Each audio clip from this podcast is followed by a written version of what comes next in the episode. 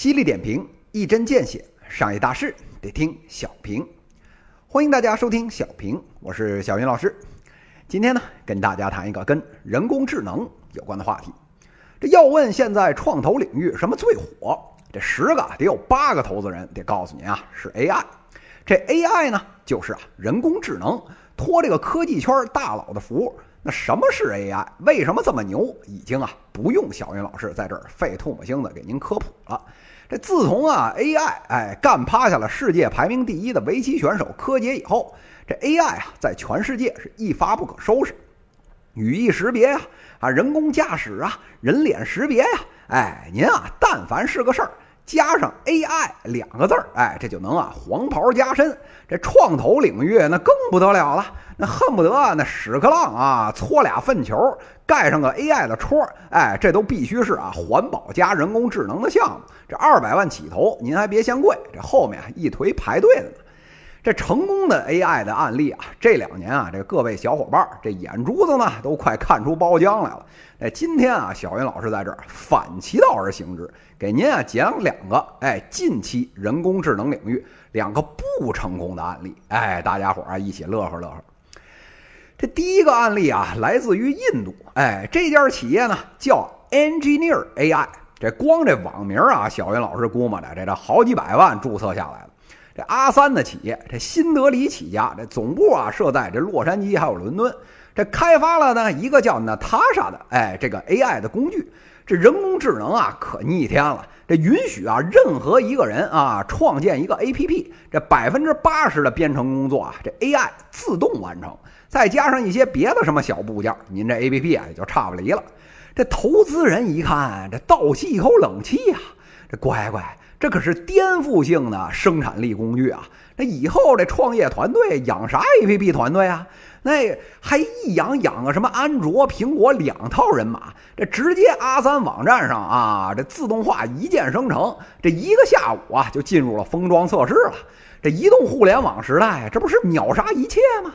哎，这瞧见没有？这一针啊，肾上腺素下去，这不仅阿三团队嗨了，连这日本老狐狸这孙正义啊也都跟着嗨了，直接 A 轮啊，人民币两个亿就投进去了。这眼见着啊一切顺利，就差上市了，结果呢，被自己人给爆出来。哥们儿，大部分的功能啊，其实是依靠这个位于啊这本地的这阿三的这个工程师，哎，手工完成的。这全公司上下啊，甚至连一个像样的这 AI 专家团队都没有。这小云老师啊，也是五体投地。这软件啊，真不愧叫娜塔莎呀啊，也就是脑太傻，那可不是吗？这脑子不傻，能投这项目吗？这孙老爷子英雄一辈子，这临了临了啊，被阿三给晃了点，这一世英名啊，也是打了水漂。您以为这全世界就阿三不靠谱啊？这美利坚的羊毛子，哎，这也没好到哪儿去。这另一则新闻啊，这美国的网红 AI 团队。这搞出了另一款呢，这个外卖机器人，哎，叫 KiwiBot，这活跃在啊美国的名校 UC Berkeley，哎，是大学生创业的这明星项目。开始呢只在这个 Berkeley 大学内部送餐，后来啊扩展到了附近，包括斯坦福在内的几个大学。全公司上下一共啊一百五十个机器人，送了超过三万单的外卖。这事儿要在我朝，小云老师学摸着，这怕是早就科创板包装上市，圈钱好几轮了。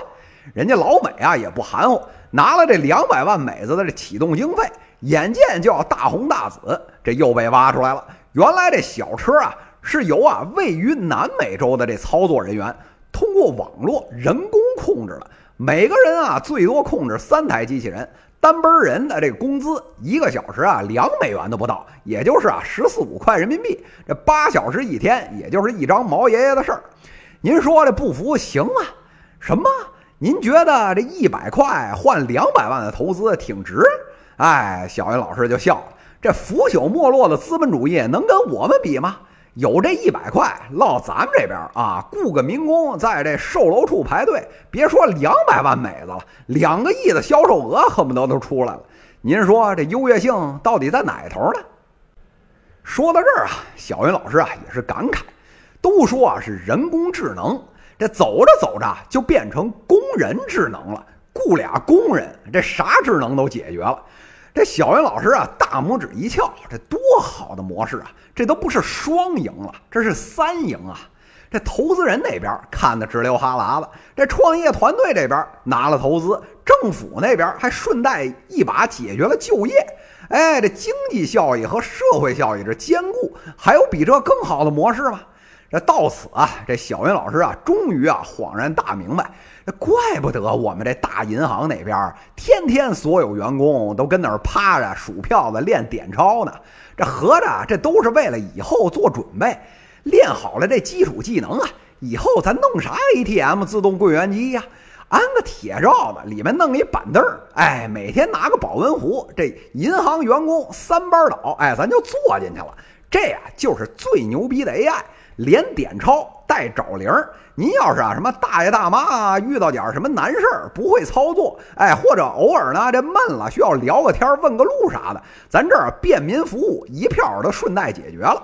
这一个 ATM 顶半拉居委会，这一铺铺到了全国，还有比这更牛的 AI 项目吗？看了这些不靠谱的 AI 项目，小伙伴问了，那说这现在这 AI 到底行不行啊？这小云老师啊，拍拍您肩膀啊。虽然呢，这具体情况针对到了公司，咱啊还是得具体分析。但是啊，整体来看，这波 AI 的浪潮已经啊快差不多了。别的不说，您看看那大佬 IBM 吹那沃森啊，人工智能加医疗，这多少年了？到今天哪个项目颠覆了行业呀？这马爸爸的新零售，那到店里面人工智能摄像头又增加了多少平效啊？那整个看起来有没有改进呢？那确实有点改进，但是啊，到没到这个颠覆世界的程度呢？那还差着好几口气呢。这纵观 AI 的历史，到今天这满打满算应该是 AI 的这第三波浪潮了。讲的这好听的故事啊，打这第一波起来，这故事恨不得就没变过。到今天啊，好歹看出点苗头来了。但是啊，离这星星之火可以燎原，这少说还有几十年。这不是说啊，人类不应该为先进科技努力，但是这科技归科技，是商业归商业。咱们现在面临的问题是，咱这商业化的步子太大，已经扯到蛋了。明明啊，现阶段达不到这质量、效率、成本的提升，非要硬上。提升不了就造假，造假嫌成本高就上 PPT，这最后啊摊儿一掀，哎，这人工呢，哎变成了工人，这乌合之众啊，哈哈一笑散了也就算了。本来呢在行业里还有这踏踏实实慢慢做事的一帮人，这把也一起被拉下水了。您说这冤还是不冤呢？哎，小云老师啊早就说过，现在呢经济下行，这大骗子没有，是小骗子横行。这 AI 这锅水到底有多浑？这没穿裤子的究竟又有多少人？我们啊，也只好等着退潮的时候，迎着夕阳一起啊数屁股吧。犀利点评，一针见血，商业大事得听小平。各位听友，我们下期再见。